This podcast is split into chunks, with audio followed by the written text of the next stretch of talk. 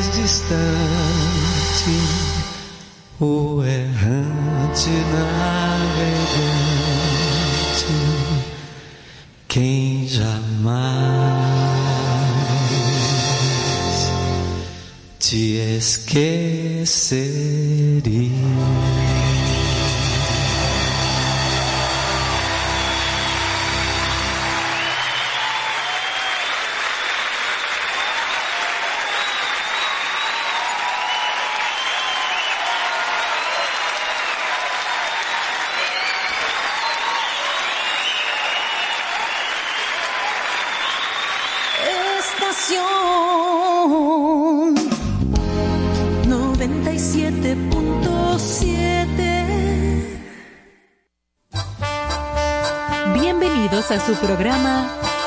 Cierto sentido, compartiendo el arte del buen vivir.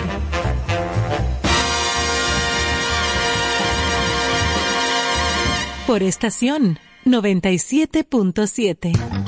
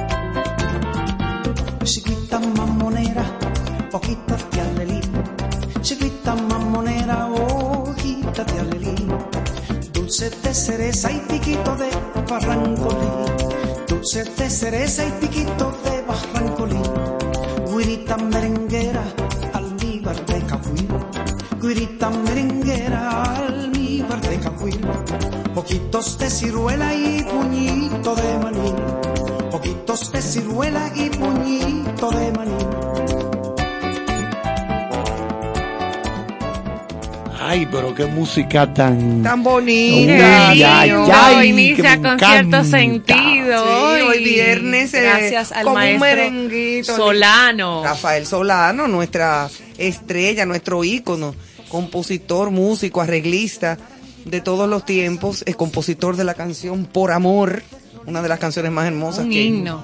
que existe. Y ese, ese merenguito dominicanita, que tan lindo. Muy lindo. Y tan pegajoso eh, quisimos abrir el programa con él porque hoy es día del merengue. Hoy es día del Ese sí merengue. es un merenguito como bueno de bailar, como acurrucadito, ¿eh? Qué Como bonito. pasadito. Cigüita mamonera. No, no lo cante, Carlos, no. No, vamos a estar de fondo. No, hasta Es ahí, mejor, mejor estate tranquilo, Día Carlos. del merengue y no podíamos eh, tener otra forma eh, más eh, linda, más cultural para iniciar sí. nuestro programa hoy viernes ya, de soltar la semana, de darle la bienvenida al fin de semana, eh, de dejar todas esas agendas Exacto. atrás y No, conectarnos mucho- como con otras cosas. Muchos afanes, mucho trabajo, las cosas eh, ya caminando como en vías de, de la Navidad Ay, sí, ya sí. Ya mucha gente en la calle, se está viendo Sí. como mucho movimiento económico y no se han dado el doble sueldo. No, o sea Que que, se se, va, se va a sentir, pero, pero se respira un aire de, de eso, navideño, de, De celebración, actividad. sí, de actividad. Lo que no se respiró el año pasado debido a la, Debido a la pandemia, y al toque de queda, porque recuerden que nos pasamos Sí. unas navidades totalmente encerrados. Sí, así Era toque de queda full. Totalmente. No habían actividades de ninguna índole, ni conciertos, Nada. ni, ni, ni fiestas, ni juntaderas. Emma ni los angelitos se hicieron el año pasado. ¿Te acuerdas del juego del angelito? Sí. Que es muy tradicional en estos tiempos.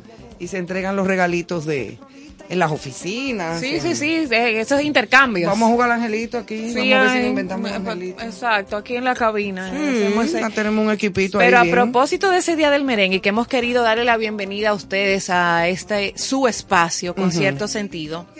Ese, celebrando el día del merengue que en 2019 alcanzó ese récord Guinness eh, del país el récord de baile de merengue, creo que es por más parejas y más tiempo. Eh, lo tenía Rusia y en 2019 lo, lo capturamos nosotros como debe ser. Eh, nos corresponde eh, poniendo el merengue en alto y también es patrimonio eh, inmaterial de la humanidad declarado por la UNESCO. Ese es nuestro merengue. Ay, sí, eso es una cosa bellísima. Sello eh, de mucha de mucho peso de nuestra cultura. Claro, lo que es el merengue y la bachata, que, que gracias a José Antonio también. Rodríguez, eh, trabajando como embajador ante la UNESCO en París, también la bachata eh, la de- lo declararon patrimonio cultural de la humanidad. Bueno, decir que hoy trataremos, siempre que el tiempo nos lo permita, ¿verdad? Porque son tantas cosas, hablar de las teorías del origen del viernes negro, Ay, sí. el Black Friday. Que es Friday. hoy. Sí, Y exactamente. arrancó desde ayer. Sí. Comentar, aprovechar y comentar con la audiencia. Ay, sí. Hablaremos de museos, catedrales, escritores, pintores de Argentina y también el vocabulario que se utiliza allí y otras informaciones como es costumbre, pero todo para compartir con nuestros queridos oyentes. Eh, ¿Dónde está el licenciado Caro? eh? Yo creo que está de camino, vamos a ver qué Eh, pasa. Sí, entendemos que puede ser que tal vez el que el viernes negro muy marcado por el tráfico, Sí, mucho movimiento. Mucho movimiento en la calle, los malls llenos de, personas. Bueno, yo, yo compré una estufa Así. de sí, 83 profesor. mil pesos. sí. Ah, pero- Por lo pero mucho que tú cocinas, me imagino. Claro, porque como el eché Para hacer sus buñuelos. para hacer unos buñuelos y una sopa. Señores, y despedimos a Argentina. Sí, hoy se despide ay, eh, ay, eh, ay. nuestro país invitado de la semana. Hemos aprendido muchísimo. Pero Carlos, cuéntanos un chin de, Del Viernes del Negro. Viernes sus Negro y su historia, o sea, los orígenes Bueno, del Viernes sí, Negro. ¿Cómo es la cosa? Hay dos teorías. Una de ellas sostiene que después de la gran crisis del finales de los años 20 en Estados Unidos, 1927, 28, 29, bueno, el crack, cuando el famoso, la, la, sí, la- la caída de la bolsa de valores. Exactamente. eh, la depresión. Iba, había gente que iba a los hoteles y decía, "Pues, dame una habitación desde el piso número 15 hacia arriba. Ah, sí, perfecto. Y era para tirarse. ¿Qué? para suicidarse, Oh, my sí. Para eso en Nueva York se vio eso mucho. Entonces, en esa en ese momento con esta gran depresión, las economías ustedes saben que entran en recesión, una crisis grande, primero se cae el consumo, se cae la producción y llega el desempleo, porque nadie va a producir para tenerlo ahí y que estarlo viendo. Claro. Si no se vende, porque no hay demanda, bueno, la crisis. Entonces, un empresario de origen judío tuvo la idea de utilizar ese día, ese primer viernes del el último viernes de noviembre, para luego de, luego de, de- de- del Thanksgiving, de del Día de, Acción de Gracias. Por eso le llaman negro. Esa es una- esa- para mí esa es la teoría más aceptable, que se le llama negro porque las ventas de ese día, al dispararse, ponen los libros de contabilidad que estaban rojos, En rojo. lo ponen negro. Esa es una teoría. Tiene mucho, tiene sentido. Eso ¿eh? tiene sentido. La otra teoría es que al ponerse el tránsito tan fuerte esos días, jueves, viernes, los policías, principalmente de la ciudad de Filadelfia, los policías decían, oye, esto va a ser un viernes negro para nosotros, para poder controlar toda esta masa de vehículos, el caos de la gente. Ah, claro. Pero yo particularmente me quedaría con la primera teoría de que el origen del, del término viernes negro viene de que los libros de contabilidad Estaban en rojo, y en números rojos. Exactamente. claro. Y ahí subieron eh, un ahí- poquito. Por ahí se fueron ya. Por ahí María se va. Mira, sí, realmente. ¿Qué tú tiene- compraste, Ivonne, hoy? Bueno, déjame decirte que nada. Pero, y tengo que dar el testimonio porque hay muchas personas que han publicado a través de las redes que hay mucho engaño, que hay mucho fraude con el asunto de los precios y que hay personas que juegan Sí, sí. con eso eh, y te hacen creer que lo que están es rebajándole y no les rebajan nada. Ya. Pero a mí me tocó hoy llevar a mi perrito a la clínica veterinaria porque como quiera había que llevarlo para aquello de mantenimiento, que hay que cuidarlos. Sí, sí. Y lo que lo que yo sabía que me iba a costar alrededor de 2.500 pesos entre Medicamento, no, vacuna. Medicamento para las pulgas y la garrapata que se le ponen, es, es una pastilla. Eso se le va a la sangre y durante meses al perrito no se le puede Sí, pegar. tres no se meses le de pega- cobertura, ajá. No se le pega nada porque la pulga sale huyendo. Oh. Y eso es una maravilla, porque no hay que untarle nada al animal y, y le- irritarle la piel. Todas esas cosas más, bañarlo más todo. Me iba a costar 2.500 pesos y por el Black Friday me salió en 1.200. Valió sí, la pena. Mira, mira. Me ahorré un buen dinerito. Sí, sí. Tú sabes que justamente eso del, hablando del Black Friday en España, que fue nuestro país invitado recientemente, semana pasada, ¿verdad? Sí, la semana pasada. Esa tradición en Europa llegó alrededor del en el 2012. Eh, a través también de unas de las cadenas comerciales que se fueron montando en el tren de dinamizar economía, de montarse en el tren de los especiales, de vender más. Y poco a poco fue que fue tomando igual ese ese auge. Y ya desde el 2015 la iniciativa eh, estaba totalmente eh, ¿cómo podríamos decir? oficial Establecida. ya. establecida, gracias, en, en, Euro- en la parte de España, o sea, y arrastra mucho más, porque el lunes, si el profesor no me corrige, se hace un, un- el, Sí, cyber, el el Cyber, Cyber Mo- Monday, Cyber ¿verdad? Monday. Ah, que eso es en Que cuanto a tecnología. Venta de tecnología. sí. Exactamente. La gente que quiera comprar un, tele- un, perdón, un computador, una tablet, aprovecha Teléfono ese- celular. No, hoy ese- todo ese es día, exacto. tecnología, tú consigues hasta cosas de salud, de todo. Sí, sí, eso es, eso se, se, se ha instaurado. Bueno, yo- ya hablábamos hace unas cuantos días atrás de, del Día del Soltero que se celebra en China, donde hay ventas multimillonarias también. Es decir, que todo va caminando. Entonces todo se ha globalizado.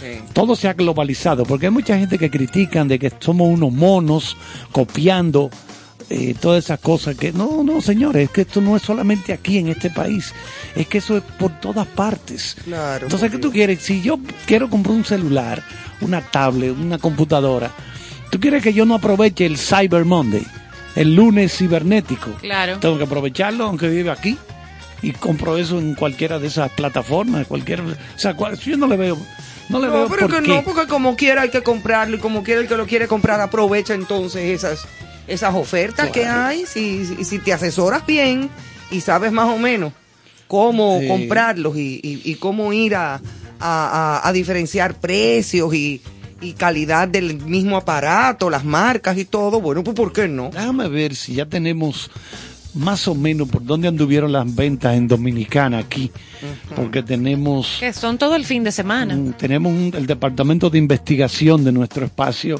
Sí, hay un departamento que de- no sí, habíamos mencionado, Exactamente. tipo DNI. Sí, de que Aquí. nos suple la data, la data de inmediato.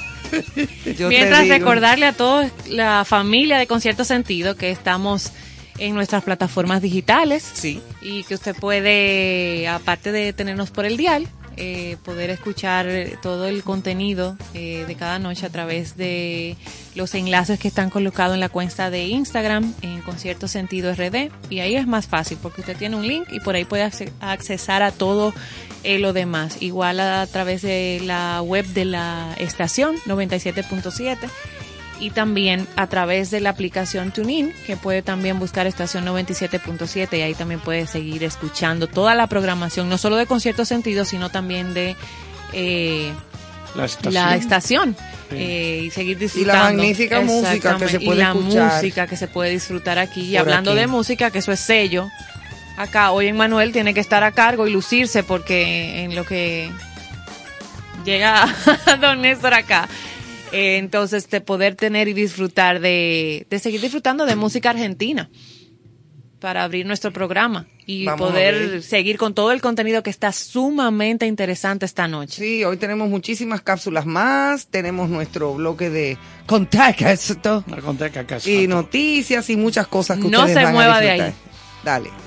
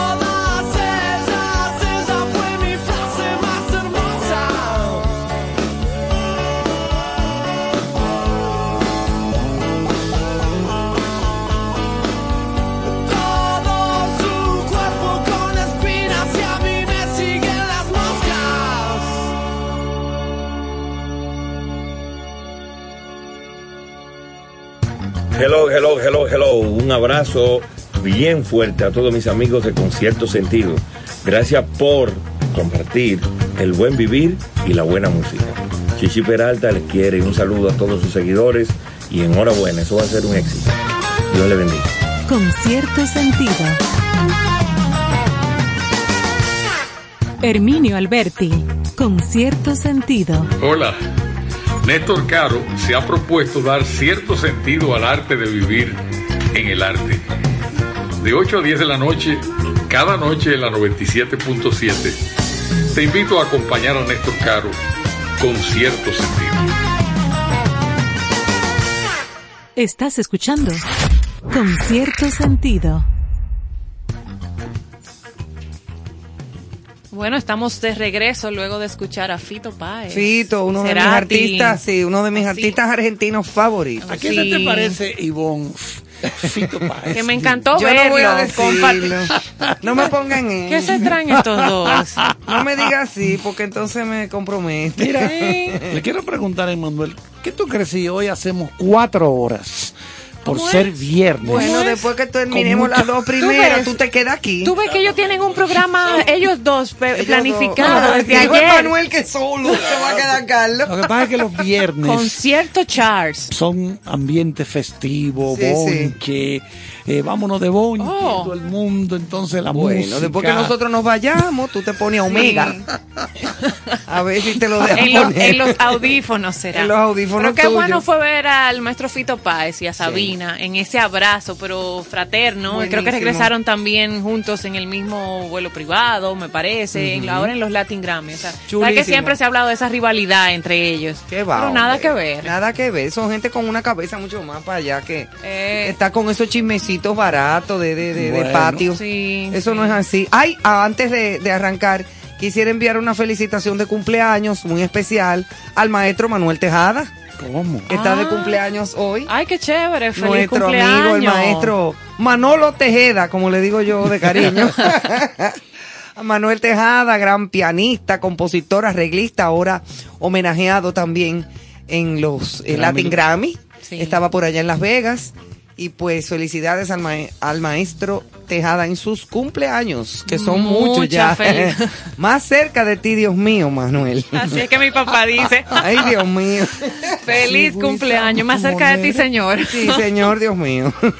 Bueno, Señor. pues vamos a arrancar entonces porque Sí, nos con vamos con algunas curiosidades. de Argentina. Argentina. Bueno, aquí tenemos los eh, die- eh, algunos datos curiosos Por ejemplo, Eh, su nombre, el nombre de Argentina, que para entender su nombre hay que remontarse al inicio de la conquista y la colonización española en América, que se disputaban la supremacía de estas tierras. Y precisamente los nombres Argentina y Río de la Plata, porque Argentina significa la tierra de la plata.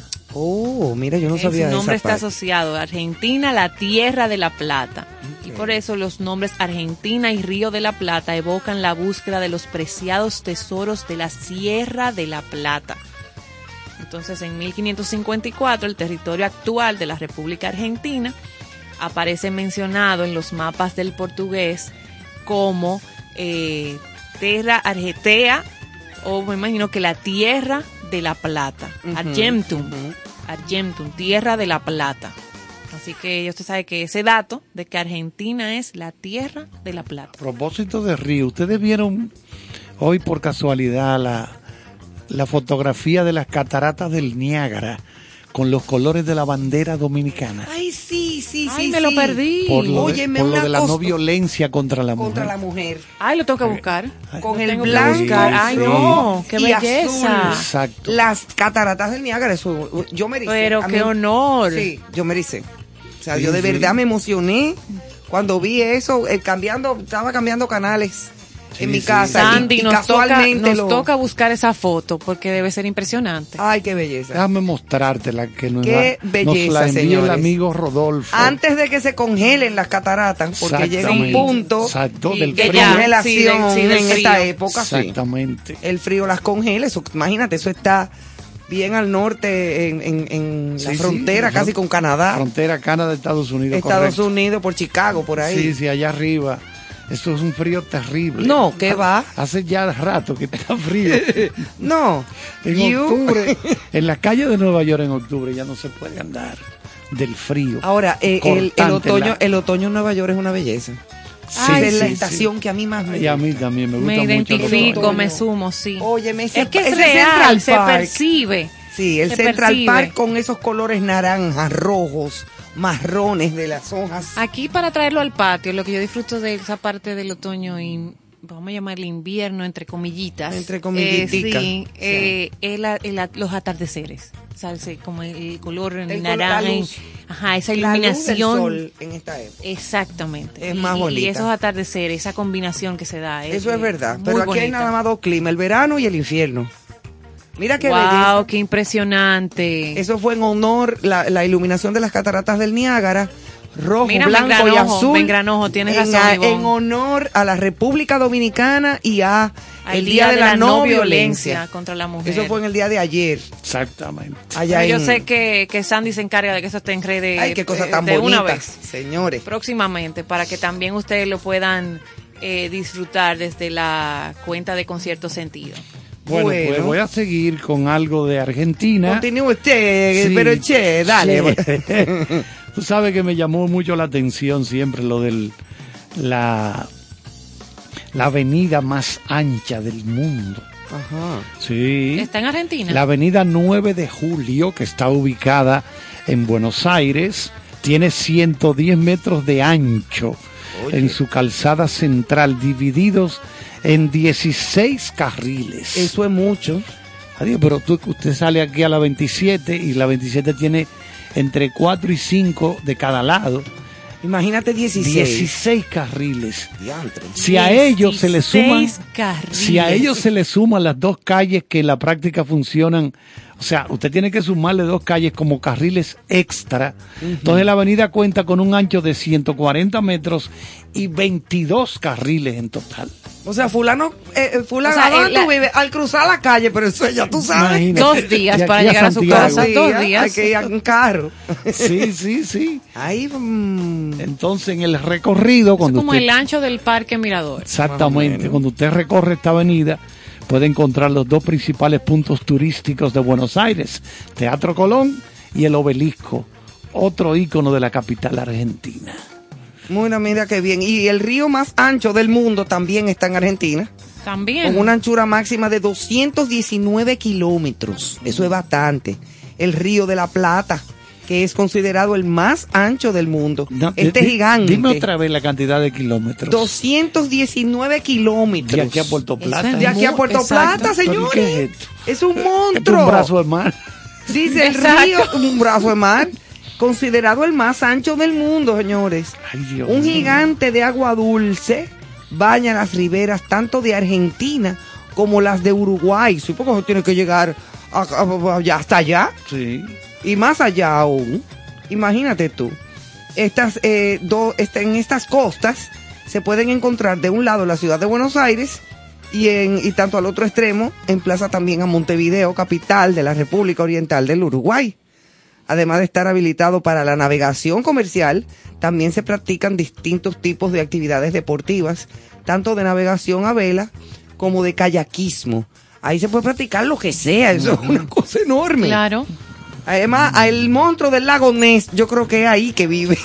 Ay, no. Tiene que ser, No no. tanto, realmente. Además de que está en Inglaterra, pero eh, realmente es un eh, es espectacular. Me imagino ver eso. No, no conozco Argentina, me encantaría ir algún día. ¿Qué más tenemos por aquí? Bueno, inventores del bolígrafo. Eso nos los hablaba Néstor hace unos Sí, días. ese detalle sí me llamó Sí. tanto la atención. Oye, Sí. ¿dónde se inventó el bolígrafo? Tal como conocemos el bolígrafo hoy, fue inventado en la década del 40 por el periodista húngaro, pero nacionalizado argentina, Ladislao José Viro, con el fin de que los zurdos, oigan eso, la- las personas que escriben a la zurda, dejasen de emborronar las cuartillas. Oye, eso. Oye, tú, qué Sí, interesante. porque entonces me imagino que antes lo que se usaba era la pluma que tú ibas introduciendo en el tintero, la Exacto. mojaba en la tinta, La tinta. entonces escribía. Se acabó, volvió otra vez. Volví otra vez a mojar Y ya ellos crearon ese que viene con su Eso, sistema propio. Claro. Es un éxito total. Ahora, para escribir con esas plumas mojadas en tinta, había que tener A una un habilidad pulso, y un pulso Sin dañar. para no hacer un tollo. Sí, porque Exacto. Yo una vez, bueno, en, en un viaje que yo hice a Francia, yo quería traerle un regalo bonito a e interesante que no tuviera, que era poco lo que él no tenía en ese momento a mi tío Freddy Vera. Y le traje en una papelería que yo entré, había un- unos, unos eh, eh, recipientes de tinta de tres colores diferentes y unas plumas para escribir. y la plumilla esa La que se plumilla y la- Ay, que exacto, cambia. todo eso, pero, pero para... Bien curioso, Exacto. diferente. Y a él que le gustaba dibujar, ¿tú te acuerdas, Sí. Carlos? Se ponía a hacer bolitas Y se y ponía a hacer o a, o a escribir Sí, cosas. A él le encantó eso porque me dijo, yo nunca he escrito con pluma, yo voy a hacer un tollo al principio, guárdame todo pote aquí, para, yo cuando ya yo sepa. yo practico. y se puso, ya tú sabes, como un muchacho. Pero, pero eso es interesantísimo también, el, el, el, el, el escribir con pluma y tinta, pero los bolígrafos son más prácticos. Mucho más práctico. claro. Oye, otro dato curioso, que en España creo que eh, el, el profesor compartía, Carlos compartía, que tenía la mayor cantidad de bares per cápita, algo así, recuerdo, de la sí. vida nocturna. En Cuba encontramos más médicos per cápita en el mundo también, me parece que fue. Y en Argentina tenemos la mayor cantidad de psicólogos por número de habitantes. ¿Qué? Oh, pero mira qué bien. Pero, pero, pero hay problemas. Pero entonces, o, o- o- o han arreglado a todo el mundo. o han arreglado a todo el mundo. Sí, O todo el mundo está derechito. Exactamente. Puede ser. Sí, Óyeme, porque- pero qué interesante. Mira, mira. Yo tengo un listado aquí de, de sitios interesantes que conocer también en, en Argentina. Y hay cantidades de Sí, sus lugares destinos. preciosos. Eh, los destinos, por ejemplo, las el barrio La Boca, que es como decir, vamos a decir como el Conde. Como esa parte colonial. Como una cosa así, exacto, an- eh, de- de- como eh, mítica. eh, la Boca es un mítico barrio que se encuentra en la ciudad de Buenos Aires, donde se mantiene la estética muy particular que te remonta a los primeros años cuando los inmigrantes llegaron al país. O sea que es un lugar como antiguo Como el Zócalo. de la ciudad exactamente. eh, que hay conventos, tangos, casas de colores, comida argentina en las calles. eh, eh, y es muy, muy, muy famoso el, el llamado el, el La Boca. Y también las famosas cataratas del Iguazú. Miles de litros de agua cayendo Y si parece poca cosa, pero imponente cuando uno está por esos puentes de acero a metros de la garganta del diablo. Así se le dice. A la principal. Sí. Wow. Eh, un parque nacional que tiene varias hectáreas de superficie, un tren que te lleva de un lado a otro, monos y coatíes sueltos entre la gente. El coatí es un animal interesantísimo. Eh, parece un puerquito, pero no es. Y un paisaje único en el mundo. ¿Qué más se puede pedir? Qué cosa tan interesante. Esa- esas cataratas son impresionantes. Sí, porque tú te imaginas O sea, entonces tú cruzando por el puentecito y que se te reguinde un mono. Eh, eh, sí, entonces, entonces tú, no, no, entonces tú te preguntes de dónde sale tanta, Tanta- agua. Bueno, pero mira no este, mira este río no en, el mismo Argentina, o Eh, sea, hay agua, se nota que hay. Pero esa, esa cataratas del Iguazú, eso es impresionante. También está Mendoza, que es un destino perfecto porque los argentinos lo promueven como donde lo tiene, lo encuentras todo. Desde el centro de esquí y ahí se encuentra también el zoológico más grande de Latinoamérica. Wow. Es la ruta del vino y también es un lugar de aguas termales. O sea que Mendoza tiene una mezcla bien interesante. Y oye que otra cosa también se puede ver allá, la cueva de las manos, en Santa Cruz, allá en Argentina. Una cueva con un valor histórico arqueológico sin precedentes. Su principal atractivo son las pinturas rupestres, que datan del año 7350 antes de Cristo. Imagínate tú. O sea, vamos a echar número para atrás. Sí, eso El es. año 7350 antes Antes de, de Cristo. Eso y es- esas pinturas están ahí en Eh, esa eh, cueva. Eso es interesante de estudiarlo. Exacto. ¿Quiénes vivían ahí? La cueva de las manos. ¿Quiénes dibujaron, Ajá, eso dibujaron en las eso. cuevas? Exacto. Porque ya conocemos las de Altamira, que están entre Francia y España, que son un referente a nivel mundial. Esos bueyes y caballos que hay pintados ahí desde esa época para allá atrás, o Pero estamos hablando de 7000 siete mil y pico de años. Es una cosa antes de Cristo, interesantísima. 7350. Wow. Imagínate, nosotros estamos en el 2021 y eso fue Después en de el año Cristo. siete- Después de de Cristo, Cristo. Y esto fue en el 7350 antes de, Gracias. Cristo. Antes de Cristo. O wow. sea que estamos hablando de hace unos días.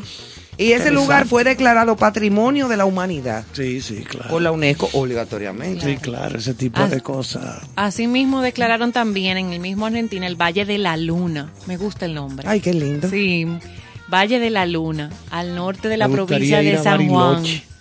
Me gustaría ir a Bariloche. A Bariloche, profesor. Bariloche, sí. Búscate ahí de, de datos de Bariloche. de- para, Bariloche. para, para- Cuando estábamos viendo la película del Che Guevara, que lo mencionamos aquí, los diarios motocicleta. motocicleta. Motocicleta. El Gael actor de Ivonne. Gael Gael García.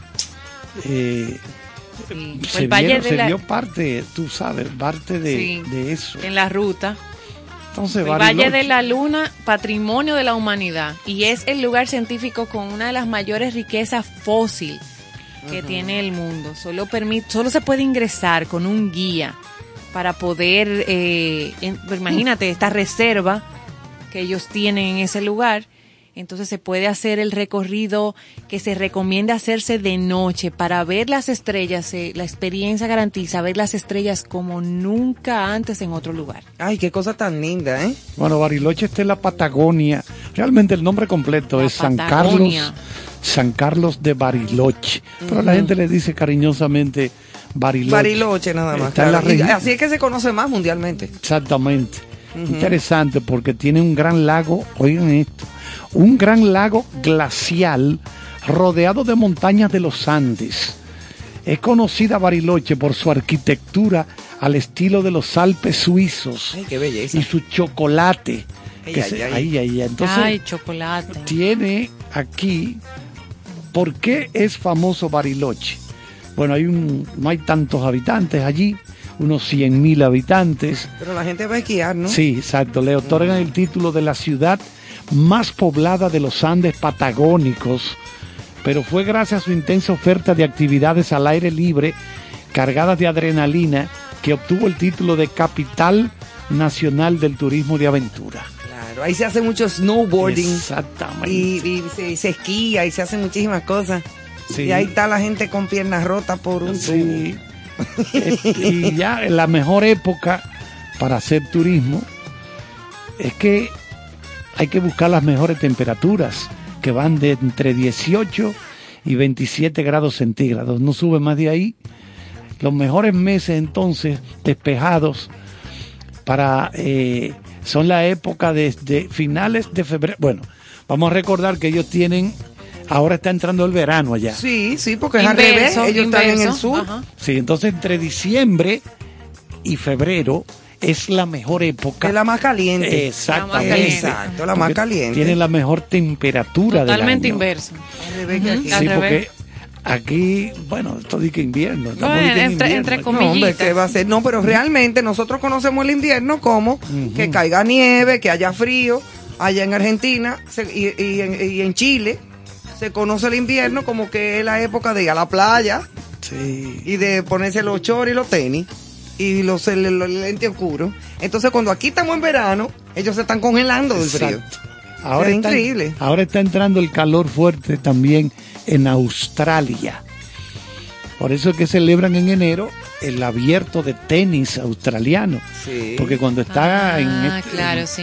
en Europa y Estados Unidos están en frío, en invierno, y están en verano. Es al revés. Por eso es que entonces en Bariloche la mejor época del año para ir es entre diciembre y febrero. Exacto. Diciembre, enero, febrero. Porque ya marzo comienza a enfriar un poco más. Exacto. y la cosa se complica. Pero fíjate cómo es el mundo, eh, porque es que ellos están en el, en, en el lado opuesto que nosotros en cuanto al Ecuador se refiere. O sea, están más lejos del Ecuador. Así es. No, hacemos una pausita y seguimos Bueno, pues disfrutando vámonos, de buena música. vámonos con una musiquita bien chula y seguimos con ustedes en breve.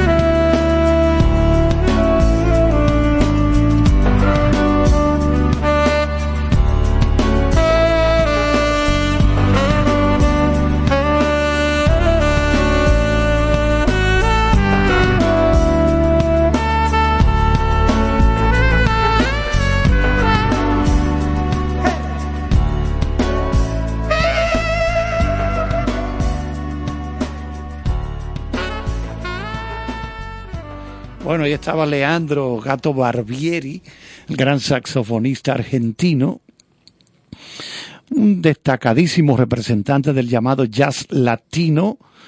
En su juventud, el Gato Barbieri estuvo participando en la banda de otro jazzista argentino destacado que fue el creador de la el tema de Misión Imposible que mencionamos anoche, Lalo Schifrin.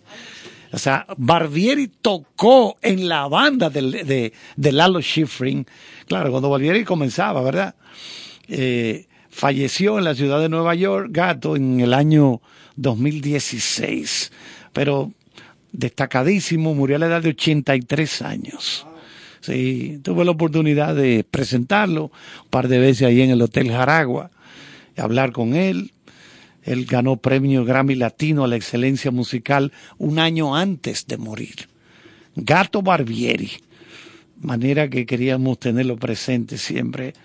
Él fue que hizo el tema de la película de Bernardo Bertolucci, El último tango en París. La música de El último tango en París con Marlon y sí, y, y María Schneider. Ahí hay unas escenas muy fuertes, muy fuertes. Sí, eso fue un... Bueno, aquí la dieron en el Apolo, imagínate tú, el Ay, Apolo, mamá. que era un cine destinado a películas Eh, triple X, sí, ese sí, tipo y pornográfica y de todo. Así es. Aunque no lo era, ¿eh? No, no, lo no. era. Una película interesante de un hombre en decadencia, Sí. mm, allá en París. Pero con escenas sumamente fuertes. Muy fuerte. Para la época. Exacto, porque ahora la gente se ríe. Yo, vi, yo vi una película en esos tiempos, creo, que se llamaba, o se llama El Imperio de los Sentidos. Una película japonesa. Sí, buenísima. En esa la vi yo en el triple. Y en aquella época, ya tú sabes, eh, hay que prohibir eso, que no la Sí, pongan. que eso es malo. Pero ahora la gente dice, bueno, y eso era el- lo que Y eso era el provocaba escándalo. Eso es verdad. porque es que los tiempos ¿Y van qué era lo que había ahí? Ajá. Pero yo no vi nada. El imperio de los sentidos. Ya lo sabes. Una pareja de amantes haciendo una serie de cosas. No pornografía, ¿eh? No, no, no, porque no era, no era coreogra- pornografía. coreografía de. Era, de era cine, otra de- cosa. Exacto. Vámonos con nuestro ingeniero. Musical. Exacto, que está mezclando aquí como todo un monstruo que es en la consola.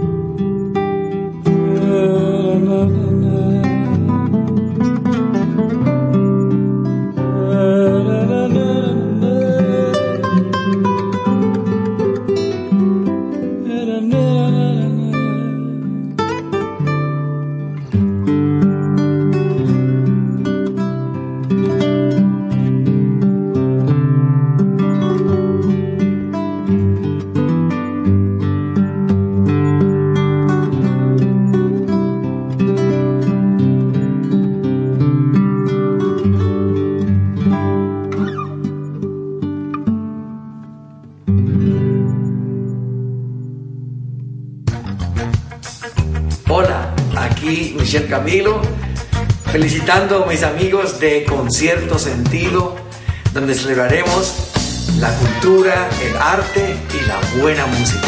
Con cierto sentido. Sergio Vargas, con cierto sentido. Este primero de noviembre, de lunes a viernes, comienza una nueva propuesta de radio. Se llama Concierto Sentido. Yo apuesto a ella. Ahí estaré.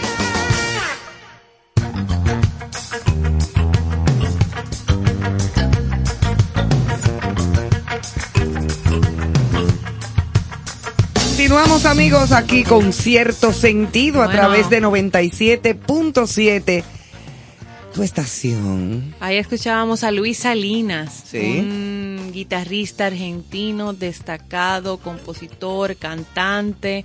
Y una música súper así como al para al- meditar. A Carlos lo perdimos mientras escuchaba esa pieza. No, no, puse malo. Malo, malo, malo. Mira, a propósito de malo, ¿en qué cu- cuánto está el juego de pelota de Aquí, hoy? bueno, eh, aquí ganan los Leones del Escogido 4-0 a las Estrellas Orientales en el quinto episodio. Eso, Emanuel. Las y eso Águilas, que ella está vestida de aguilucha. el equipo de los Pero el profesor toros, está de rojo. el equipo de los toros allá en San La Romana, perdón. En La Romana los toros le ganan eh, en este momento ¿A 3 quién? por 0 a los Tigres del Liceo. Anda pa'l cara. en el cierre del tercero y en el cierre del cuarto las gigantes en Santiago le ganan 2-0 a las Ivonne Águilas fue que se puso mala con esa noticia. No, ya, porque es que cada vez que yo no sé, cada vez que yo pregunto el Licey pierde. Yo, pero el Licey, Yo no voy a preguntar mira, nada. El Licey no le gana a los toros desde el año, creo, 2019. Oh, No le ganan. Antes de la pandemia. Yo no sé por qué, yo no, no sé. ¿Hay algún problema? Yo no sé, yo no sé. Coincidencia, bueno. Bueno, ahorita mencionaba Ivonne lo de. Esto es como un preámbulo para entrar a hablar un poquito de las artes plásticas, pintura principalmente. Y también luego de escritores y cosas sí. Tú hablabas de, de- de la- aquellas, aquellos grabados, aquellos dibujos. De pintura de- rupestre. sí. Bueno, pues en muchas de las comunidades originarias del territorio argentino se desarrolló el arte rupestre. Se trató de representaciones gráficas de casi 10.000 años de antigüedad. Oye. Estas pinturas pueden visualizarse en diversos destinos del territorio argentino, desde el norte hasta la Patagonia. Al noroeste de la provincia de Santa Cruz se encuentra la Cueva de las Manos, declarada por la UNESCO Patrimonio Sí, Cultural. de esa, de esa fue que yo hablé. Exacto, Precisamente. entonces- De la cueva de las manos, sí. Durante el periodo colonial, ya con los españoles, la pintura local estuvo caracterizada por un fuerte predominio de los religiosos. De esta manera, el arte era un instrumento persuasivo y transmisor de ideas.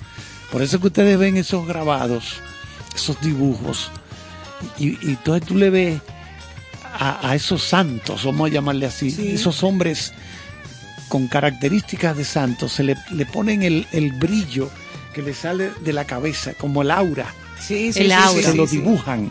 Entonces todo eso, miren cómo lo explica, era que se usaba, se incorporó eh, la pintura como un instrumento persuasivo y transmisor de ideas religiosas. Los artistas más importantes de la pintura colonial argentina fueron los jesuitas. Oigan eso. Ah, imagínate. Los artistas más importantes de la pintura colonial argentina fueron los jesuitas, los sacerdotes. Estos incorporaron pinturas y esculturas a los templos, dedicándose también a la formación de indígenas en sus talleres. Bueno, si hay una película que muestra a misioneros trabajando con los indígenas, fue La Misión. Ay, qué peliculaza. la, la Misión. con Robert De Niro y Jeremy, De- Jeremy eh, eh, Irons. Jeremy Irons. Qué peliculaza. Sí, la dirigió Roland Jaffé. Sí, excelente película. Y filmada en, en, en, en- en- Sí, con sí, indígenas de verdad. Exactamente, allá en esas selvas. En esas selvas eh, sudamericanas y, y- y con indígenas. Trasladándonos rápidamente al siglo XX, a partir de 1920 en Argentina comienza el periodo de modernización de las artes plásticas argentinas. Esto da gracias al regreso de pintores argentinos que traen con ellos la influencia de las corrientes vanguardistas europeas. Ese intercambio para Europa, para acá, para allá, para acá, para allá. Por eso es que hay tanta influencia europea en Argentina, precisamente. Entonces yo voy a mencionar La, uno, la Europa del Caribe, la, un par de dijimos, pintores sí. argentinos famosos, Carlos Morel, Sí. eh, junto a Fernando García Molino, son considerados los primeros pintores argentinos. Repito el nombre, Carlos Morel y Fernando García Molino. En sus óleos y litografías se refleja la época del rosismo, la plebe urbana y pobladores rurales.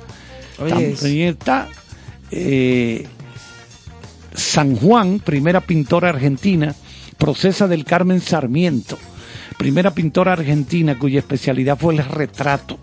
Entre ellos podemos encontrar algunas personalidades del momento, como su hermano y presidente Domingo Sarmiento y el escritor Juan María Gutiérrez. También hizo pintura de flores, paisajes y motivos religiosos. Y junto a Procesa del Carmen fue que fue una de las primeras mujeres dedicadas a la pintura, la posición privilegiada de su familia, le permitió dedicarse también al arte, porque es otra, que tampoco era cualquiera que podía Exacto. tener los lienzos necesarios, las Los pinturas, materiales, los materiales. Entre sus obras más destacadas podemos encontrar una copia de Rafael, la Virgen de San Sixto y un autorretrato en acuarela. Eh, también tenemos eh, a Pirilidiano Pueyrredón. Ofrécome. Pirilidiano Pueyrredón. Ese fue otro de Piri. los... Eh, pues, Prili, Sí, ajá, para- como de cariño. Sí, porque Con respeto, Pirilidiano. ese Pirilidianito. Sí. ¿Tú te imaginas, Sí, chiquito? para- Eso- sí, complicado. un pintor, ingeniero y arquitecto argentino, precursor de la pintura en el país y se abocó a temas del salón y la representación costu- costumbrista. Fue el primer pintor de desnudos femeninos en Buenos Aires con sus reconocidas obras La siesta y El baño. Pirididiano. Ofréjome. Entonces, le decían Piri. Piri, le acabo de poner ese apodo Sí, con todo el respeto que me merece. No, no, pero- no, perfecto, pero seguro que le decían, Piri, che, ya Ajá. terminaste de pintar. De pintar. Sí. Eh, Carlos Enrique Pellegrini, aunque es de origen francés, este ingeniero adquirió fama de Argen- en Argentina como retratista y pintor. En 1828 llegó al país y luego de trabajar como retratista y litógrafo, litógrafo que hacía litografías, creó en 1841 la litografía de las artes. También junto a la revista eh, del Plata y como ingeniero edificó el antiguo Teatro Colón y su hijo Carlos Pellegrini fue el primer presidente argentino hijo de inmigrantes. Oye, qué interesante esto. O sea, después el, el pintor tuvo un hijo llamado Carlos Pellegrini que fue presidente de Argentina. presidente de Argentina. Y no podemos dejar de comentar por acá y hablar también de escritores de la literatura argentina. Claro. Repasar su historia y su cultura, no puede dejar fuera su literatura, eh, conocida por nombres que se destacan como Julio Cortázar y Jorge Luis Borges. Julio Cortázar. Cortázar y- Cortázar. y- y Jorge Luis Borges. Sin Dos embargo, monstruos. dos monstruos. Tú, o sea, leer esa gente requiere que usted esté bien desayunado, Desayunado. Sí. para leer Rayuela, por ejemplo, de Cortázar. Y hay otro de Cortázar llamado La Vuelta al Día en 80 Mundos. Hay que estar bien Oye, desayunado. oye, qué buen título. Ajá. Y ya tú sabes, hay que estar comido. Y, Bor- y Borges, ay papá. Ahí sí hay. La literatura argentina se destaca por ser muy prolífica y por influir de gran manera en todas las obras de la lengua castellana. Eh, cabe mencionar a los grupos más conocidos de escritores que se reunían en una confitería durante las primeras décadas del siglo XX, el grupo Florida y el grupo Boedo. Y entonces eso da una lista, son muchos, muy amplios, pero hay 10 escritores que no se pueden dejar de mencionar, como ya los que ustedes compartían. Eh, Jorge Luis Borges, uno de los escritores ensayista, poeta y traductor argentino más conocido internacionalmente. De él es la frase, el poeta es como el secretario de Dios. Ay, papá. Un Ay, poeta, yo sí, cuando el profesor la compartió me encantó. un poeta es como si fuera el secretario de Dios. De Lo Dios. que escribe, la poesía que escribe, se la están dictando de allá De arriba. allá arriba, qué cosa tan linda. ¿eh? Qué imagen. Para los críticos, la obra de Borges eh, marca el comienzo de lo que sería el realismo mágico del siglo XX, del que también formaron parte escritores como Gabriel Mar- García Márquez. Otro monstruo. Tenemos a Silvina Ocampo, Ernesto Sabato. Ernesto Sábato. Es- eh, vamos a detenernos en Sábato, que es muy interesante. Sábato era físico. Incluso llegó a trabajar en París en el laboratorio con, de, con Madame Curie. Ah, Eh, Madame Curie. sí. Sí, sí, sí. Pero Sábato, repito, que lo que estaba era metido en la parte científica. Dijo, no, no, pero espérate, esto no es lo mío, ¿no? Y ahí abandona eso y se dedica a escribir y a pintar. Oye, interesante. Era un El artista. túnel, eh, una serie de libros que sobre héroes novelas. y tumbas. Exactamente. Entonces, hay entrevistas que las pueden buscar en YouTube a Sábato hablando, porque es una, una personalidad bien interesante. Aquellas personas que tienen inquietud por las cosas espirituales, por las cosas que son de otra dimensión, Sí, porque él trabaja mucho en la línea existencialista. Sí, señor. Ernesto Sábato. Muy interesante. uno de los argentinos más destacados también en, igual en la literatura. Alfonsina Storni, una poetisa esa- y bueno, escritora esa poetisa, del en esa- erotismo. En esa, poetisa fue que se inspiró la canción Alfonsina. La de Te vas, Alfonsina, con tu soledad, la mujer que se mete en el mar a morir, Ajá. a suicidarse. Que dicho sea de paso, escuchándolos el otro día, haciendo un paréntesis, ustedes que estaban aquí, que yo me ausenté del programa el miércoles pasado, hubo alguien que, que dijo que no era Violeta Parra la que había escrito esa... Ah, esa- sí, que nos apuntaron la... eh, sí, hubo ese apunte porque yo había dicho Recuerdo, que, sí. pero siempre tuve entendido que había sido Violeta Parra, eh, que era también controversial el asunto porque al Violeta Parra escribir gracias a la vida, también Violeta Parra se suicida. ¿Me entiendes? Ah, claro. Sí, que- Y había escrito gracias a la vida que me ha dado tanto. La verdad que la... que- Es una cosa Sí, controversialísima. la verdad que el ser humano es una cosa Es un- es que no se puede- impredecible, Un enigma, un enigma. Un Un enigma. Y por eso es que todo hay que tomarlo tranquilo, uno, y no volverse loco. Quédate Claro, quieto. como Carlos, que él es chilling. Quédate quieto, exacto. No, no te calientes. no te calientes. Calla, calla. que- Seguimos No. entonces con los Sí, escritores tenemos a. Rodolfo Walsh, que tachado de un rebelde e incitador tras escribir una carta a la Junta Militar de Argentina, desgarradora, eh, violenta, solía escribir sobre las injusticias, las políticas, la milicia, eh, y, y levantar su voz, o sea, esas críticas sociales, su gran obra Operación Masacre, uno de los más conocidos, que donde levanta su voz para criticar los aspectos políticos hasta un punto que le costó la vida. Victoria Ocampo, también un nombre que uno escucha, eh, ya dentro de las mujeres, a nivel de la escritura, Victoria, Victoria Ocampo manifestó en diversas ocasiones sentirse identificada con Dante, perteneció y fundó en 1936 la Unión Argentina de Mujeres. Estuvo muy vinculada a la escritura y a la lucha de los derechos humanos y a la política. Eh, parte de sus obras, testimonios en las barrancas de San Isidro, eh, la llevaron a ser muy, muy conocida. Juan José Saer, también dentro de esa lista de No, hay cantidad autores- de escritores buenísimos. Exacto, imprescindibles dentro de la poesía, el ensayo, eh, sus novelas, El Entenado, La Grande, Glosa, eh, sus escritos, los de Juan José, han sido traducidos en muchísimos idiomas y se le conoce sobre todo por sus cuentos y por sus novelas. Así que lo que hemos tratado de hacer es un pequeño repaso de una lista reducida, pero de mucho peso dentro de la literatura argentina. Y nosotros seguimos disfrutando, que nos acompañe la música dentro de todo lo que es el arte que vamos descubriendo y compartiendo con ustedes.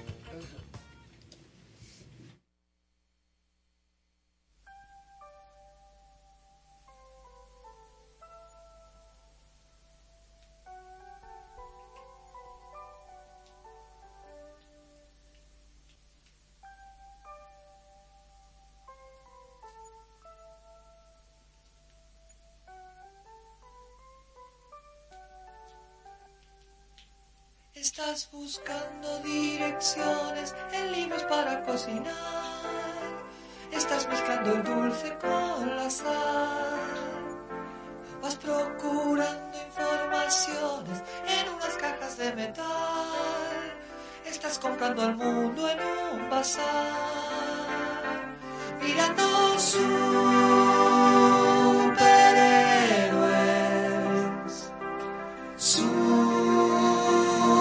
stars. Te sientes solo.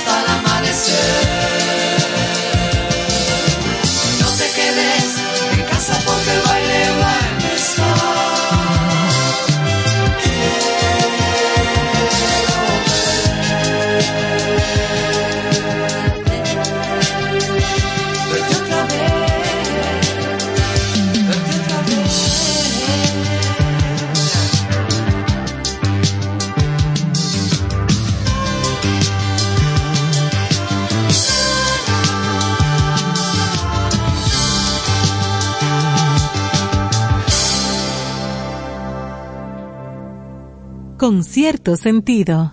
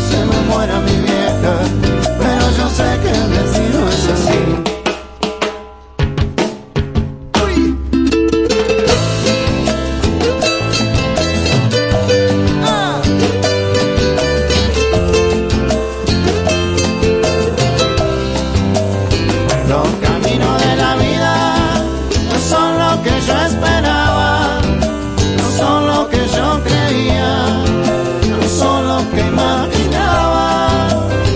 Los caminos de la vida son muy difíciles de andarlos, difícil de caminarlos y no encuentro la salida. Yo pensaba que la vida era distinta y cuando era chiquitito yo creía que las cosas eran fácil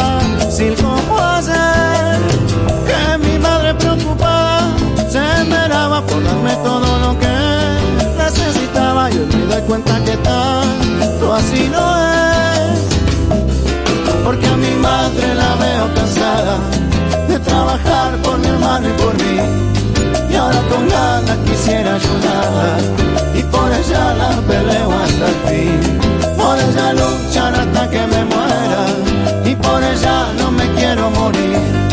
Tampoco que se me muera mi vieja, pero yo sé que el destino es así.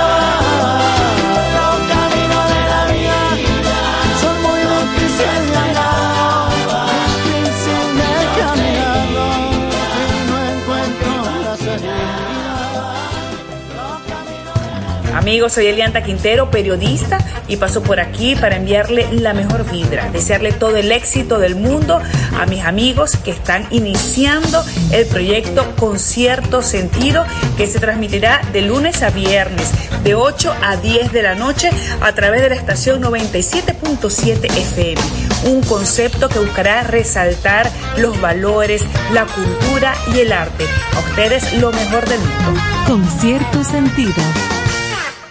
Pembian San, con cierto sentido. Felicidades a mis amigos Néstor Caro, Ivonne Veras, Carlos Almanzar y Joana Santana por el lanzamiento de su nuevo espacio con cierto sentido.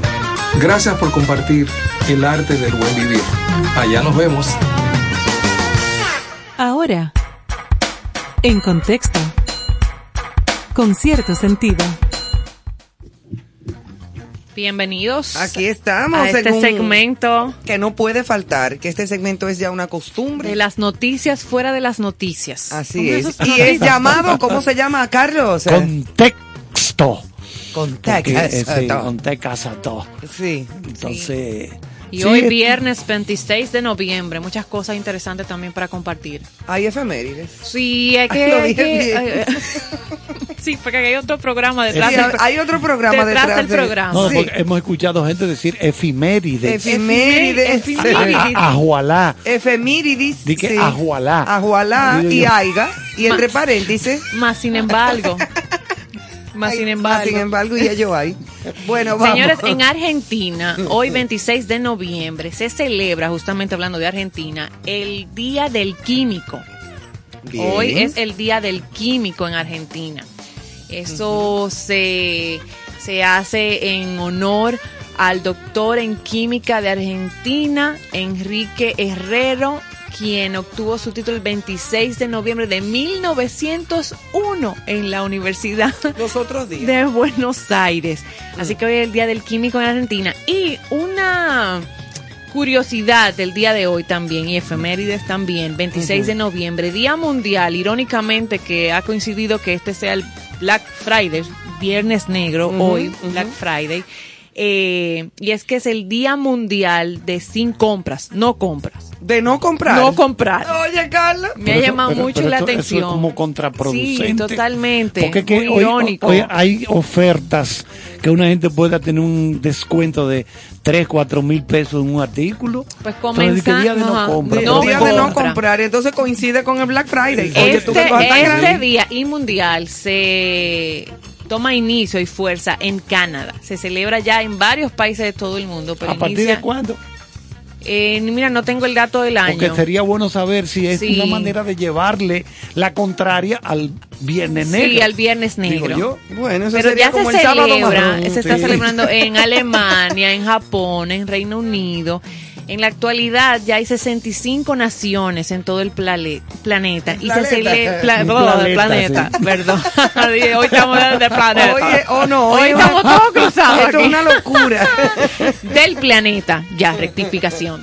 Se celebra el mismo día del Viernes Negro. Eh, es el día después, obviamente, de Acción de Gracia. Y es como un, oye, la motivación es muy bonita porque eh, lo que lo motiva es recordar junto al Día de Acción de Gracias que no necesitamos tener cosas materiales. Para llevarle a la contraria al consumismo del Black Así Friday. mismo es, está motivado en protesta al consumismo. Sí, pero por ejemplo, si yo necesito... O al consumo si yo necesito excesivo. una nevera. Usted la compra, una profesor. estufa, Y Sí, digo, no, bueno, una cosa es una necesidad y otra cosa es comprar por gusto. chato, dé- déjame esperar a que llegue el bendito Viernes Negro para Claro. aprovechar un descuento. Claro. Claro, pero eso es otra Porque cosa. me van a rebajar un 15, un 10% y es bueno. Claro. Entonces, porque yo, yo, yo estoy contra el consumismo, como dice Ivonne. Innecesario. Pero no, no de que porque sea hoy, el año Ningún entero. El año entero. El año entero, sí, o sea, sí. compro cosas que necesito. Y mira, hay gente que son compradores Yo compulsivos. lo sé, yo lo sé. Yo, Que yo- no paran, yo no llegué, a- paran. yo llegué a comprar cosas en Amazon que después decía, pero ¿y para qué yo he comprado esto? Para tener la cajita esa en que viene ahí sin destapar. Ah, Me pasaba eso. Sí, sí, Hasta sí. que entonces... dije, Aprendiste a comprar mejor. Bueno, lo que hago es que lo tiro en el carrito. En Y el lo carrito guarda y lo virtual, lo evalúa. dejo ahí. Yo y hago lo pasan los mismo. días, la semana y después decido sí Yo o hago lo no. mismo. Ujú. Sí, sí es que necesito Tal vez una iniciativa, digo yo, estoy lucubrando, especulando, de una manera que la gente tal vez reflexione antes de salir a hacer ese gasto, de lo Claro. necesito, de verdad aplica, para no hacer eso, para no estar en la, eh, practicar eso de comprar por sí. comprar. Hay otra cosa que sí, definitivamente uno sí necesita. Claro. Se me dañó la nevera, la mandé a arreglar y no hubo forma. Bueno, necesito una nevera. O sea, Sí. o tengo que cambiar la estufa porque ya hay dos hornillas que no dan para más. El horno no calienta. Hay que comprar tres estufas. Eso o sea, sí es verdad. Una eso- cosa eso necesaria. Claro. Eh, Ahí sí. Pero no le veo, no es mala la idea de, de contrarrestar ese consumismo. La motivación no es mala. No, no. No, para que tú veas, ¿no? Bueno, Carlos, tú tienes algo interesante que contar. Vamos a ver si nuestro ingeniero de sonido Emmanuel. pone en salsa con Yo tengo que esto. practicar ese acento.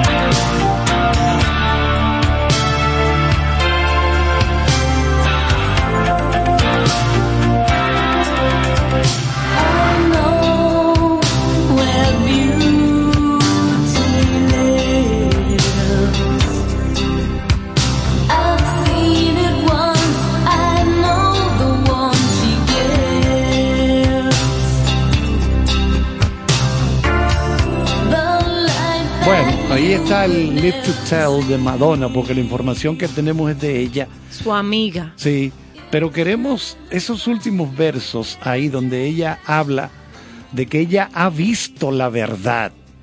Pero ¿de qué verdad habla ella? Lo de adentro. Lo de adentro. Yo sé dónde habita la belleza. Yo sé dónde habita la belleza. Ya yo la vi una vez. Y ella sabe que es difícil para la mayoría de la gente ver eso.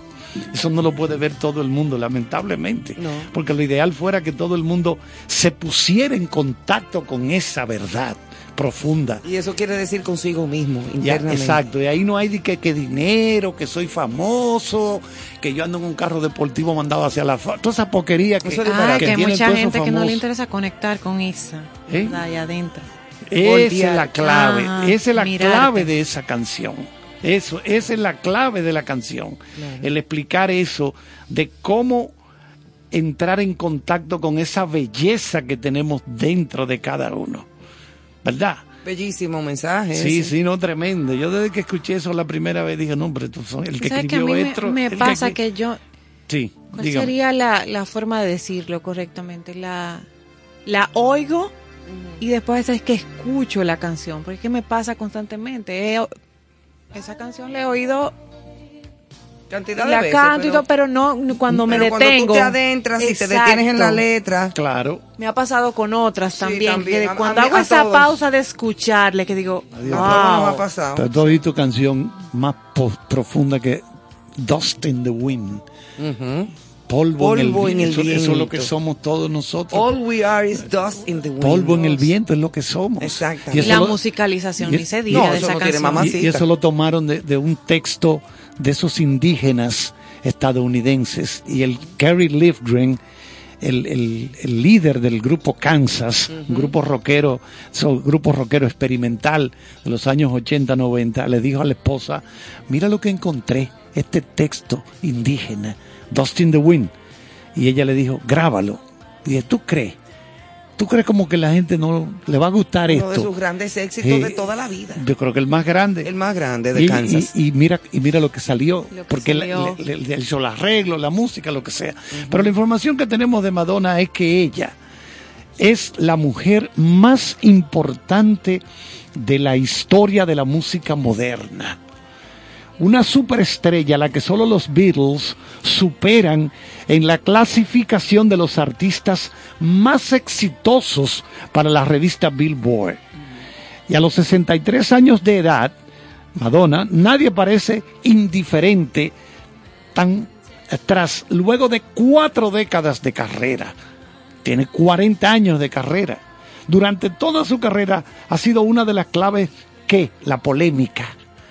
Ella, me- ella polemiza mucho. ¿Tú te acuerdas cuando sacó aquella revista famosa, aquel libro? Sí, exacto. Y, y un video donde coge un crucifijo. Sí, sí, sí, no, ella, ella creó muchos escándalos, Y- pero y los toda la conciertos vida ha sido muy inteligente, se ha sabido Claro. manejar muy bien. Sí, eh, se ha convertido en la solista femenina más famosa de la historia de la música.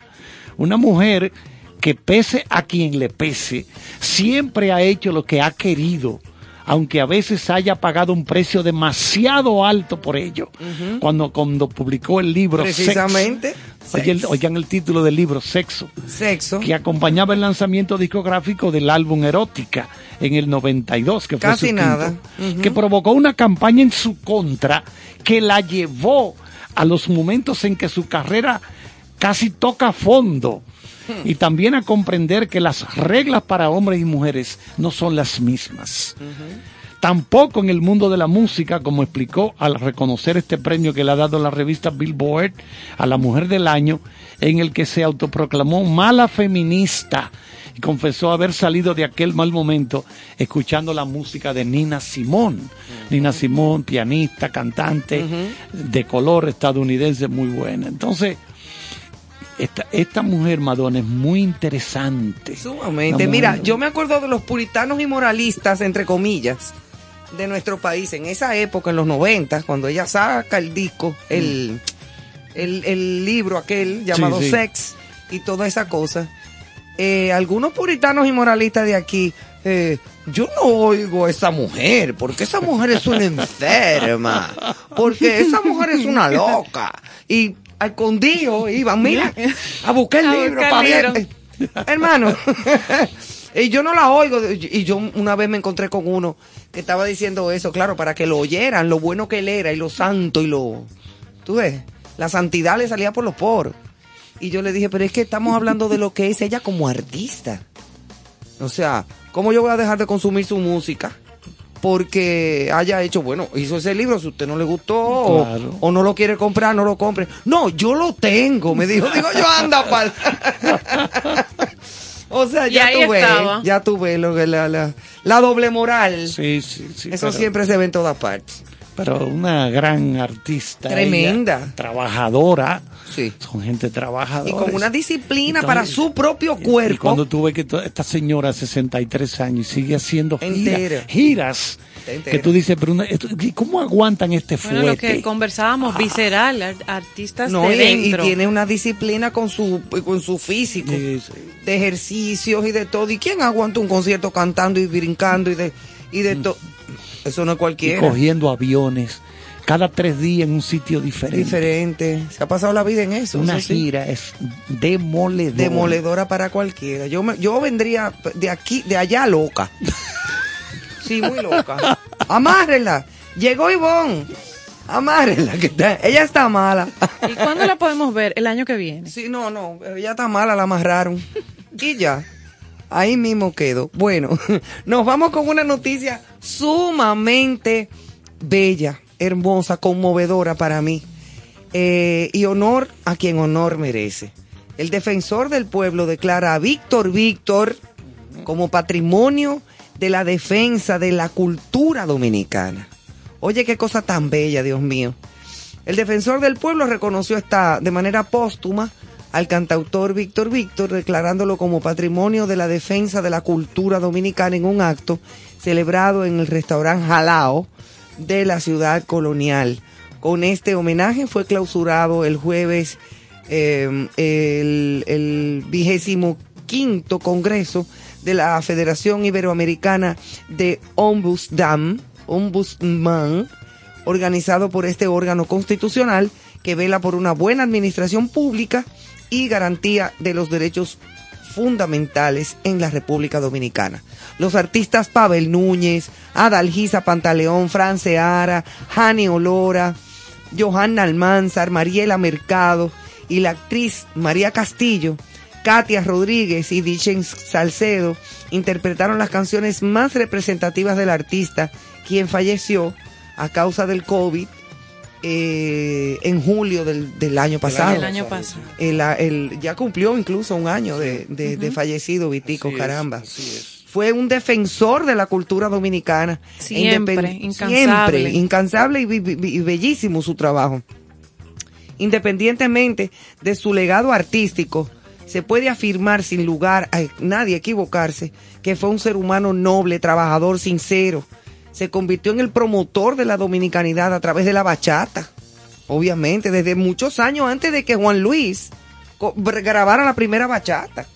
Ya Vitico, esa, ese dúo famoso de Vitico con Sonia Silvestre, señores, cantando. Eso no tenía mamacita. Buenísimo siempre. Eh, Pablo Ulloa, ¿eh? el defensor del pueblo, eh, dijo esto al pronunciar el discurso final del emotivo acto que contó con la conducción del director de Casa de Teatro, ¿quién más? Nuestro duende, duende. Freddy Ginebra. qué cosa tan bella, qué, qué, qué, qué, qué justo homenaje, qué justo reconocimiento, ¿eh? De parte del Más defensor que del merecido, pueblo. claro. Más que merecido, qué justo. Fue Freddy Ginebra quien dio la, la triste información el año pasado. Ay, sí, estaba destruido de el la pobre muerte Freddy. de- del Víctor Víctor. Cuando muere Vitico Sí, sí, eso. de COVID. Y ya había mejorado el día anterior. O sea, era una cosa que a todos nos dejó. Sí, fue un golpe, fue un golpe muy. Fue un golpe muy duro, fue muy duro, pero, pero es muy justo. Así es que mis respetos al señor Ulloa, al defensor del pueblo, por esta, este reconocimiento a Vitico y ojalá que siga haciendo su trabajo como debe de ser, eh, como un funcionario que funcione y que realmente haga una labor por el pueblo y para el pueblo, porque ese es su eh, eh, encomienda, sí, encomienda, exactamente. O sea, es, es lo que, que lo nombraron lo que le toca. nombraron a ese señor el, de todos los defensores de, de, o sea, todos los que tienen ese cargo en Ujú. diferentes países, al de aquí lo acaban de nombrar, creo que fue ayer, como el director de todos. Vaya, lo Eh, sabe. más o menos el cargo. Ajá, como la coordinación. Oh, ah, qué bueno, no sabía, no sabía. Pues dele para adelante. Bueno, eso de- de- deja mucho, o sea, dice mucho de la labor que ya viene realizando. Claro que sí, así es que confiamos en bueno. su trabajo. Aquí hay una noticia también interesante, eh, en línea fin de semana. eh, yo sé que se van a identificar muchos, porque a mí me ha pasado que muchos queremos disfrutar. ¿Quién no ha querido luego escuchar Bella Ciao, de la Casa de Papel, alguna música que escucha cuando ve su serie favorita? Y justamente los dos gigantes del streaming, Spotify y Netflix, se unen, hacen una alianza para crear una sección que tenga las pistas de las películas y las series. Justamente provocado esto por la serie de los Juegos del Calamar, que provocó que muchos usuarios de Spotify eh, salieran a buscar los temas de la serie y las canciones sueltas para crear playlists particulares sobre esta serie. Y ahí sale la necesidad, se visualiza de hacer esta este join entre Esta sociedad. Ne- exacto esta sociedad entre Netflix y Spotify y crear ya eh, la, la música de las series y las películas que es un factor decisivo en las ventas de discos eh, en los formatos digitales y que constantemente sigue atrayendo millones de seguidores de todo el mundo. Ahora estas plataformas digitales van a tener todo ese contenido en una sola sección para tú buscar tu serie o tu película y poder disfrutar de lo que vas escuchando. Porque o sea que las series van sacando sus temporadas, viene nueva música, entonces ya lo puedes tener eh, en un solo en un solo lugar y me pareció bastante interesante que ellos van a hacer esta, Como esta esta unión, fusión. esta fusión eh, para poder complacer y dar respuesta a los seguidores de, de las diferentes series y de las diferentes eh, películas de la plataforma. Así que ya usted sabe, Muy usted interesante. busca Bueno, su serie. a- ayer estuvimos hablando precisamente de, de el creador de la de la música de Misión Imposible, un Exacto. argentino. que- Lalo Schifrin. Lalo Schifrin y ayer pusimos esa música y así como muchas otras películas que tienen canciones que han marcado una historia que desde que tú la oyes tú dices, esa es de la película tal. Sí. Por ejemplo, una película de, eh, de, de una de las películas de James Bond del cine, cuando lo hacía Roger Moore, era For Your Eyes Only, De- que es una canción de muy bonita. De Sheena Easton. Exactamente. Muy lindo cantaba. Y esa canción, desde que yo la oigo, yo ubico inmediatamente esa película de Bond.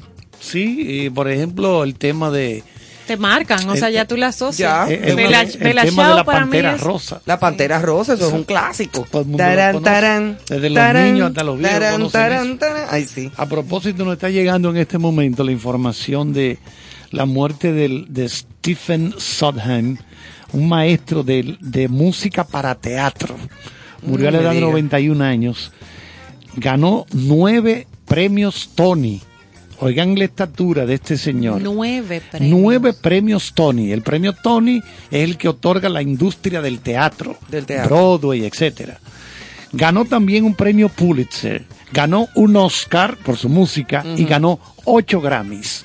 Oh, fresco. Durante una carrera incomparable, acaba de morir a la edad de 91 años Stephen Sondheim. Y en otra información que nos llega en este momento, en la taquilla, ustedes saben que ya se estrena en Estados Unidos hoy viernes la casa Gucci. Pero, ¿quién le, por lo menos en estas primeras horas de estreno, qué película es la más taquillera en estas últimas horas? ¿Cuál? Encanto.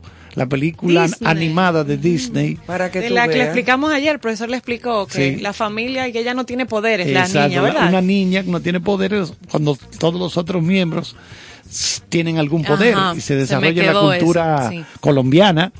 Ahí Lee Manuel Miranda compuso unas ocho canciones para este esta película animada de, de Disney.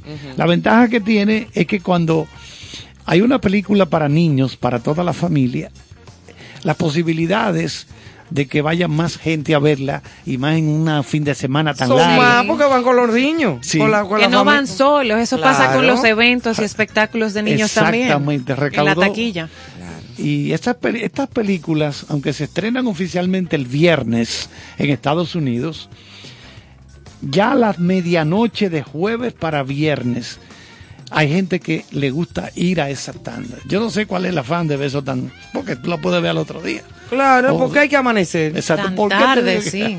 ¿Por qué Pero hay la- que amanecer? Pero la gente es así. Gucci. cosa?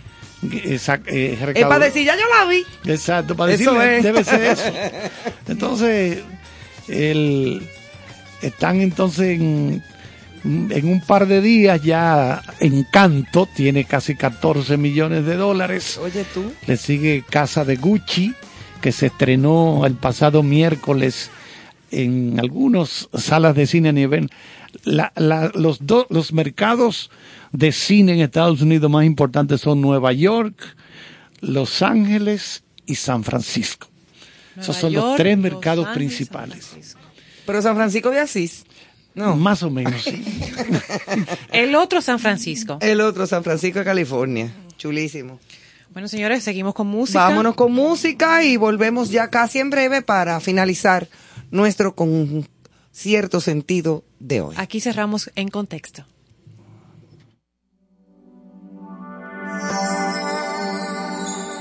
Sé que hay en tus ojos con solo mirar que estás cansado de andar y de andar y camina girando siempre en un lugar. Sé que las ventanas se pueden abrir, cambiar el aire depende de ti, te ayudará, vale la pena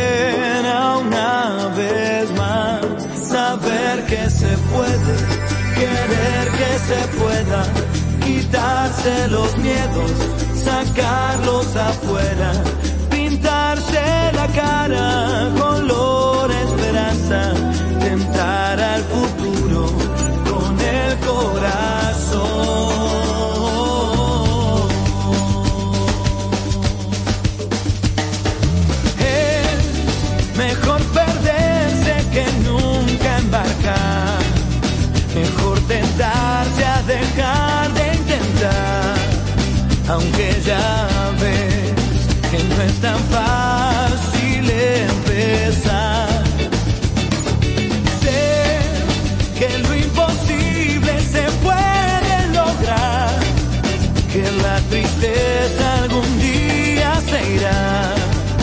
así será.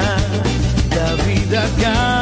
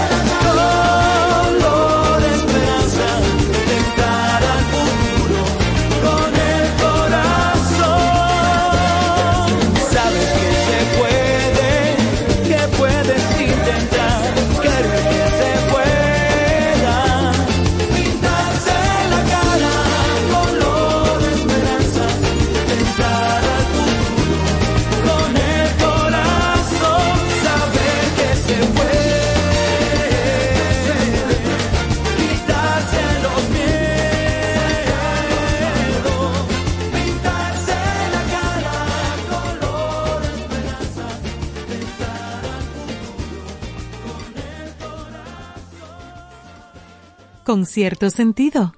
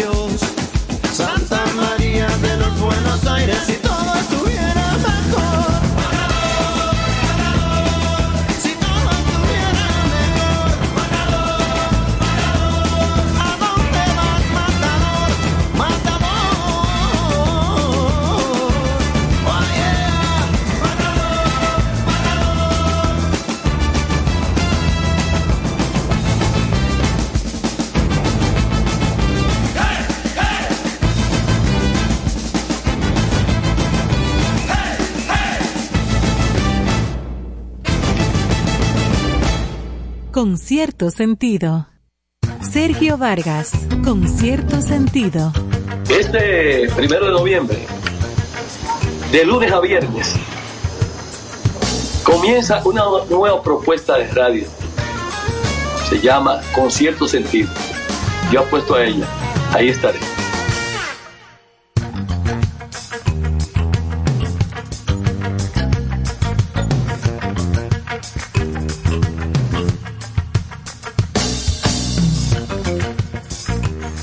Bueno, ya estamos casi cerrando y entonces recordar algunas cositas de, de- de Argentina. Es el país de habla hispana más grande Ajá. del mundo en cuanto a extensión de territorio. Sí, porque es más grande que España. Sí.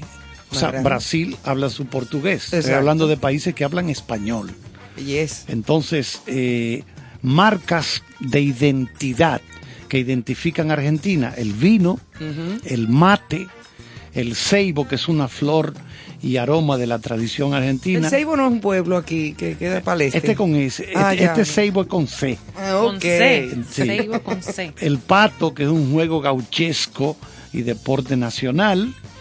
Entonces tiene como el comercio exterior, importantísimo, los servicios, por la oferta que tiene y la, inf- la infraestructura, las edificaciones y todo. Argentina es el país que más turistas visitan en Sudamérica. Oye. Es el país que más turistas visitan en Sudamérica.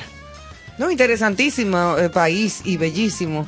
Eh, lleno de cultura, lleno de conocimientos interesantes, de, de sitios eh, eh, eh, recónditos como la Patagonia, precisamente. Sí. Que hablábamos de Bariloche y de esos sitios ya cerca Ahora, Ivonne. del, del Polo Sur.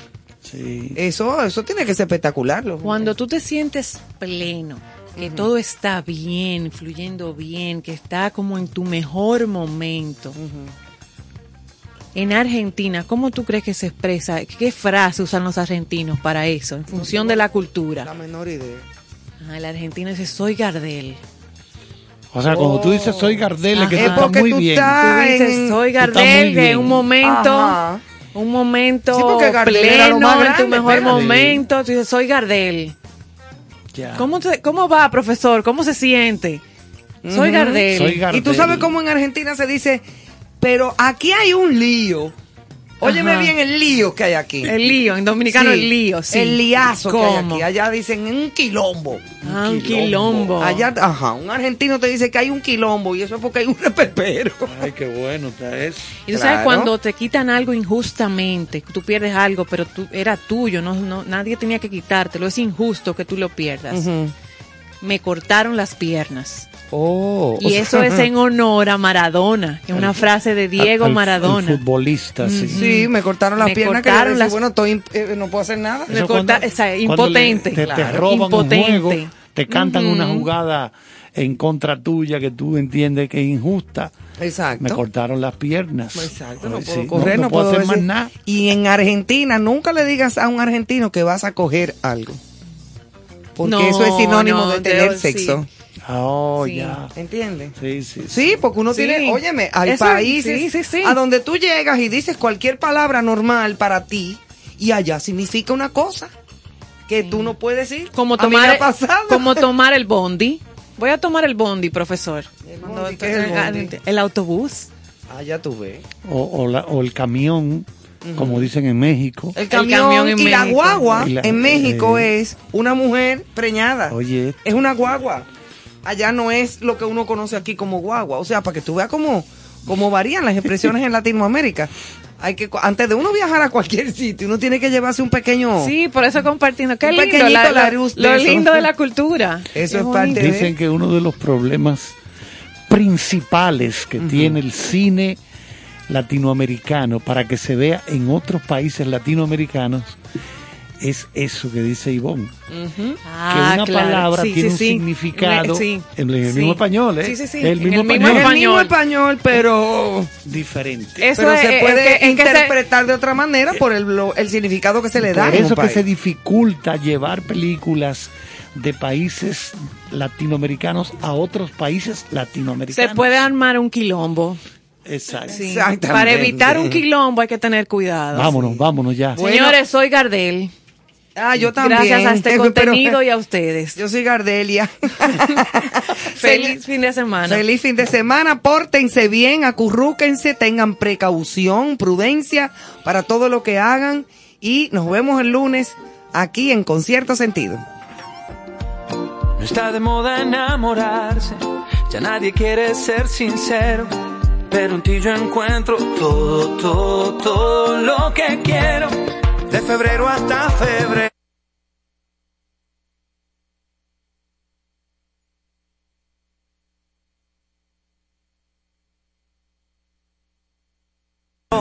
Medellín o Buenos Aires, cierro los ojos y pensarte se me ha vuelto inevitable. Quiero ser todo en tu vida, tampoco lastimar tu orgullo. Y tengo alguna que otra deuda por hacerme un poco tuyo, Aunque digan que no soy tu tipo,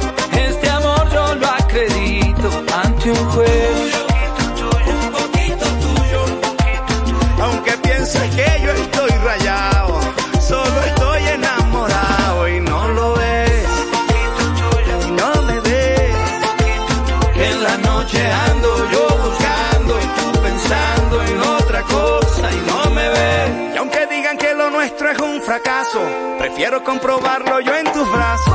Qué fácil es decir porque no saben que del amor nadie tiene la clave. Hay gente que le gusta hablar de afuera y para quererte no hay escuela. Si tengo que aprender que sea contigo y si quieres hablar que sea conmigo. No quiero ser todo en tu vida, tampoco lastimar tu orgullo.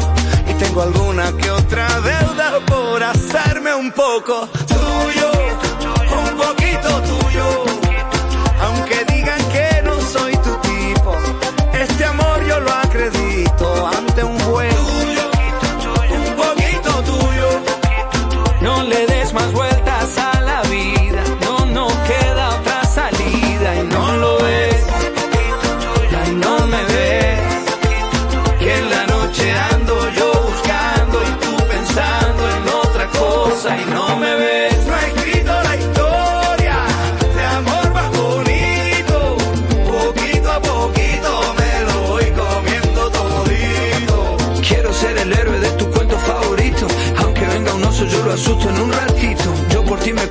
desierto del Sahara.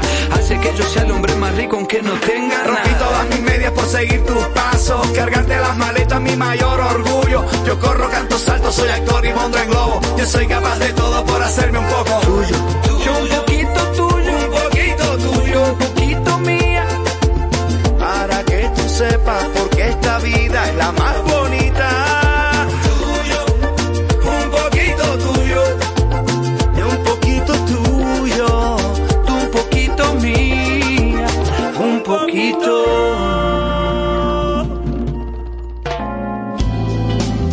Estación. Estación 97.7.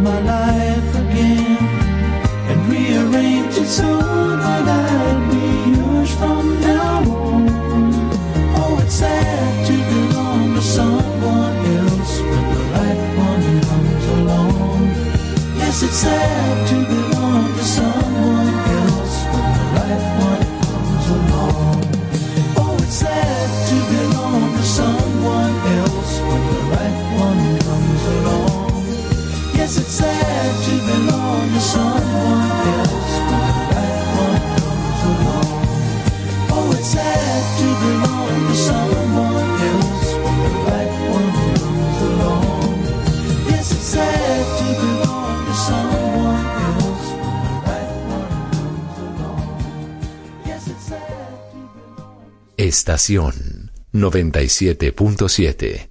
Tú quieres más.